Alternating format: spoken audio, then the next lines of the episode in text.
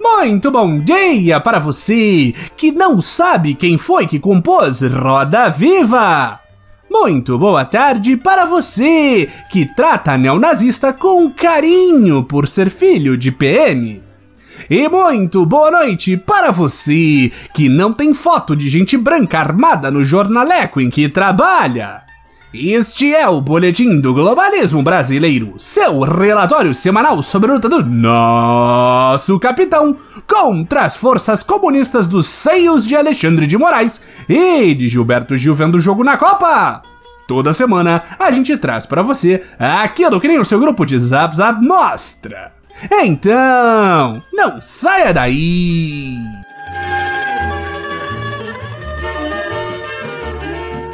Patriotas! Finalmente! Depois de semanas completamente isolado no Palácio do Alvorada, nosso Jair Messias deu as caras nesse final de semana. No último sábado, nosso combalido Messias foi a um quartel no Rio de Janeiro para a formatura dos cadetes da Academia Militar das Agulhas Negras, para se relembrar dos incontáveis anos em que fez campanha política abertamente nos quartéis de todo o país. Em volta do local, dezenas de bilhões de brasileiros continuavam na sua vigília, aguardando que o braço forte mão amiga largasse o convescote militar e fosse imediatamente iniciar a intervenção constitucional e restaurar a paz em meio fios e meio troncos de árvore. Já era hora do Jair sair do palácio!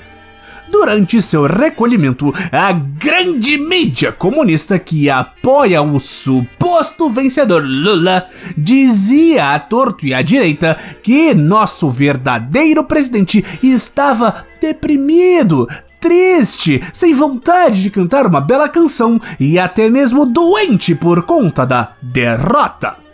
Mas nós sabemos a verdade, que ele estava era planejando, recolhendo provas para jogar na cara do Xandão e obrigá-lo a cancelar as eleições democráticas e decretar nosso capitão como vencedor e presidente do Brasil pelos próximos quatro anos. E que plano, patriotas! Que mecanismo! Depois do relatório das Forças Armadas ter sido mal interpretado por todos, incluindo as próprias Forças Armadas, precisávamos de algo que realmente mostrasse de uma vez por todas que houve sim fraude na eleição somente no segundo turno e somente para roubar um número suficiente de votos para reeleger nosso Messias. E dessa vez, a cartada teria de ser perfeita, algo no código das urnas que deixasse o erro tão transparente quanto a eficácia da cloroquina para a Covid. Mas já que não foi possível conseguir tal cartada, sobrou a Valdemar da Costa Neto falar deixa vomigo, reciclar a tese do argentino youtuber e tentar a sorte.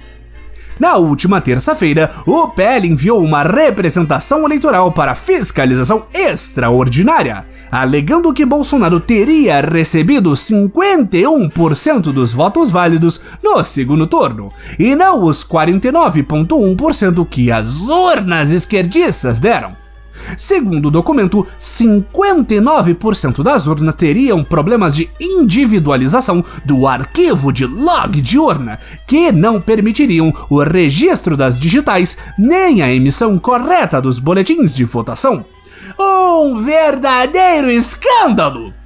Há quem afirme que isso não é um problema tão grave assim e que os boletins de urna podem ser validados de múltiplas maneiras, afinal, redundância em sistemas são criadas para permitir que a validação seja feita caso uma das opções falhe. A essas pessoas damos o nome de seres humanos normais e sensatos. Mas nós aqui do Boletim temos outro nome para esse pessoalzinho.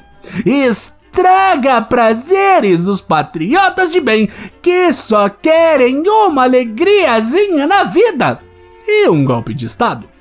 O grande problema dessa tese completamente a bublé das urnas continua o mesmo enfrentado por todos os outros planos infalíveis da patriótica extrema-direita brasileira. Xandão! O terrível careca peitudo de capa preta que não deixa nossos garotos brincar com a Constituição em paz. Assim que Valdemar da Costa Neto submeteu a representação, o ditador de toga acionou sua carta armadilha que estava virada para baixo, que obrigava o presidente do partido de Bolsonaro a apresentar provas de que isso impactou a contagem dos votos e também uma análise dos dados do primeiro turno, sobre pena de indeferimento do pedido inicial. O argumento de Moraes era que as mesmas urnas foram usadas nos dois turnos e que se a confiabilidade delas estava sendo posta em questão em um deles, o problema também teria acontecido no primeiro. Nós já sacamos a tática desse calvo patriota. Se formos questionar a validade do primeiro turno, podemos perder uma das maiores bancadas conservadoras na história da Câmara e do Senado. E nosso querido Valdemar da Costa Neto já respondeu, dizendo firmemente em alto e bom som: Não, obrigado, vamos contestar apenas o segundo turno mesmo. Temos que reconhecer, patriota, essa jogada não foi muito cérebro galáctico em quatro dedos, Valdemar. Ele abriu a guarda e Xandão teve todo o espaço para contra-atacar. Valdemar ainda tentou argumentar que incluir o primeiro turno no pedido iria causar um grave tumulto processual, porque todos os governadores, deputados e senadores eleitos teriam que se pronunciar nos autos, e que era mais fácil só anular o segundo turno porque era só um cargo de menor importância que não influencia nada mesmo.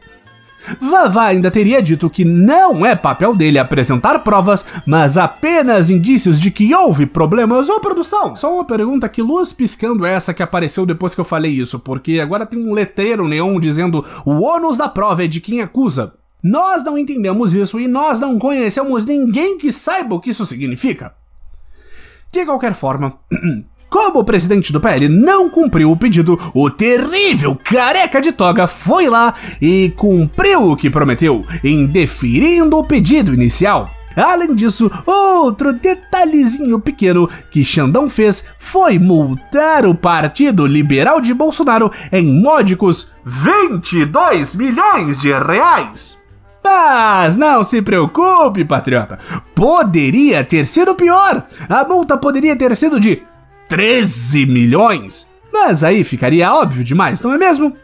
Moraes ainda bloqueou o fundo partidário do PL, PP e Republicanos, partidos que compunham a coligação pela qual Jair disputou as eleições, até que a multa fosse paga, e mandou investigar se a auditoria havia sido paga com dinheiro de campanha.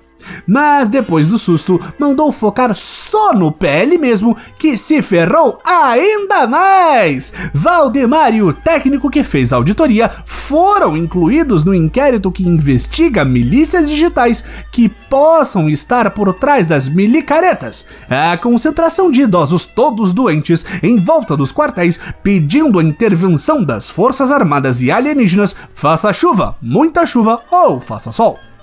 E aqui a mídia comunista volta a erguer sua cabeça intrigueira para tentar tirar as esperanças dos nossos brasileirinhos, dizendo que Valdemar está sendo obrigado por Bolsonaro a continuar montando essas narrativas para contestar as eleições até o dia 1 de janeiro, quando Valdemar vai claramente largar Bolsonaro na esquina. E aqui nós perguntamos: no estado que Bolsonaro está, você acha que ele tem força para obrigar qualquer pessoa a qualquer coisa? Desde sua suposta derrota, o homem está derretendo a olhos vistos. O homem está derretendo a olhos vistos. O presidente perdeu até o vício de falar com os seguidores. No evento da AMAN que abriu este episódio, ele não fez nenhum discurso falando sobre a sua potência sexual. tanto tempo sem falar que é imbrochável está fazendo a gente considerar que a pipa política do Jair não sobe mais também.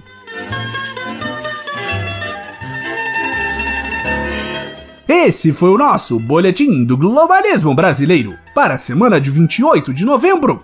Envie sua sugestão ou crítica para nosso perfil em arroba boletim B no Twitter e fique ligado em nossas próximas notícias globalistas. Se possível, ajude a espalhar a palavra do boletim avaliando nosso humilde programa no seu aplicativo de podcast preferido cometendo um patriótico compartilhamento de nosso programa e considerando apoiar nossa campanha de financiamento coletivo em padrim.com.br barra Boletim do Globalismo Brasileiro. Tudo junto. E lembre-se, Richarlison acima de tudo, Brasil acima de todos!